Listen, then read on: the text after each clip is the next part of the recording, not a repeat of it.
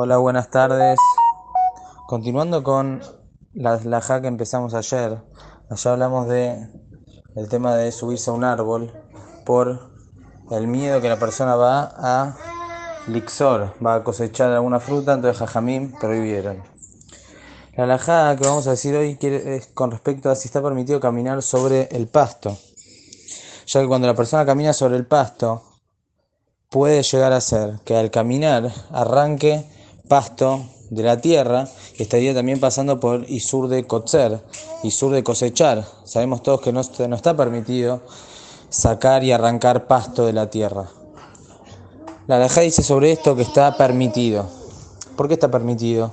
Dice la alajá es tanto que sea que el pasto está muy seco, que hay más probabilidades que va a arrancar o que esté húmedo, en todos los casos está permitido. ¿Por qué?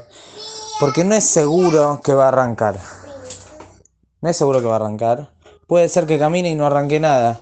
Entonces, por cuanto que no es seguro que arranque, se llama Dabar Sheno Mitkaben. ¿Qué quiere decir? Cuando uno hace una acción que no es seguro que va a cometer con esa acción un Isur y ni siquiera tiene intención de hacer ese Isur, entonces está permitido. Esto es lo que llama el alajá Dabar Sheno Mitkaben. Es algo que uno no tiene intención.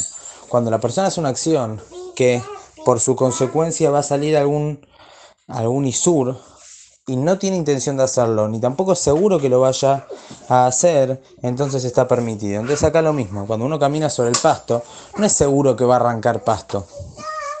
Entonces como no es seguro que va a arrancar, está permitido que camine en Shabbat sobre el pasto. Y si finalmente arranca, tampoco hay problema porque esto, como dijimos recién, es lo que se llama Dabar Sheno Mitkaben, es algo que uno no tiene intención.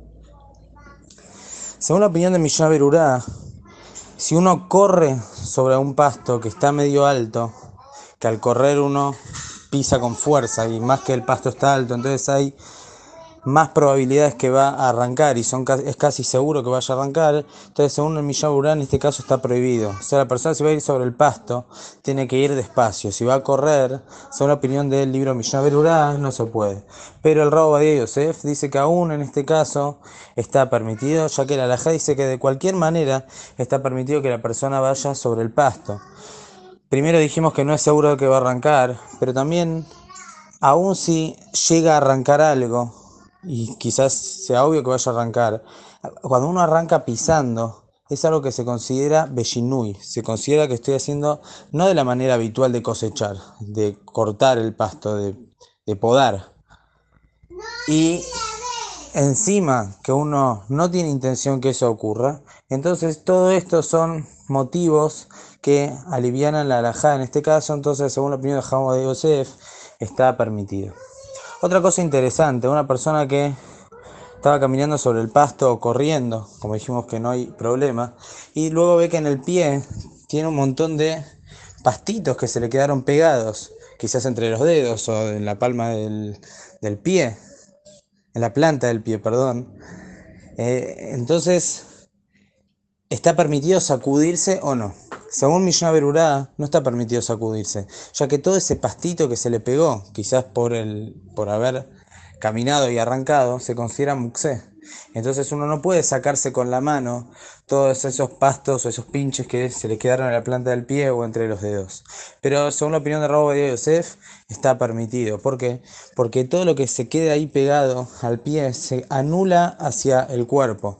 Entonces no lo consideramos como algo en sí mismo para que tenga el nombre de Muxé, entonces según él está permitido que la persona se sacuda con la mano el pie.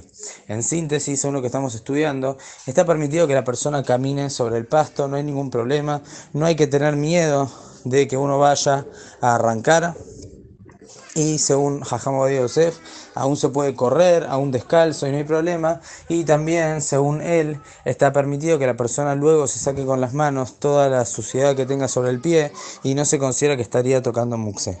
Que tengan muy buenas tardes.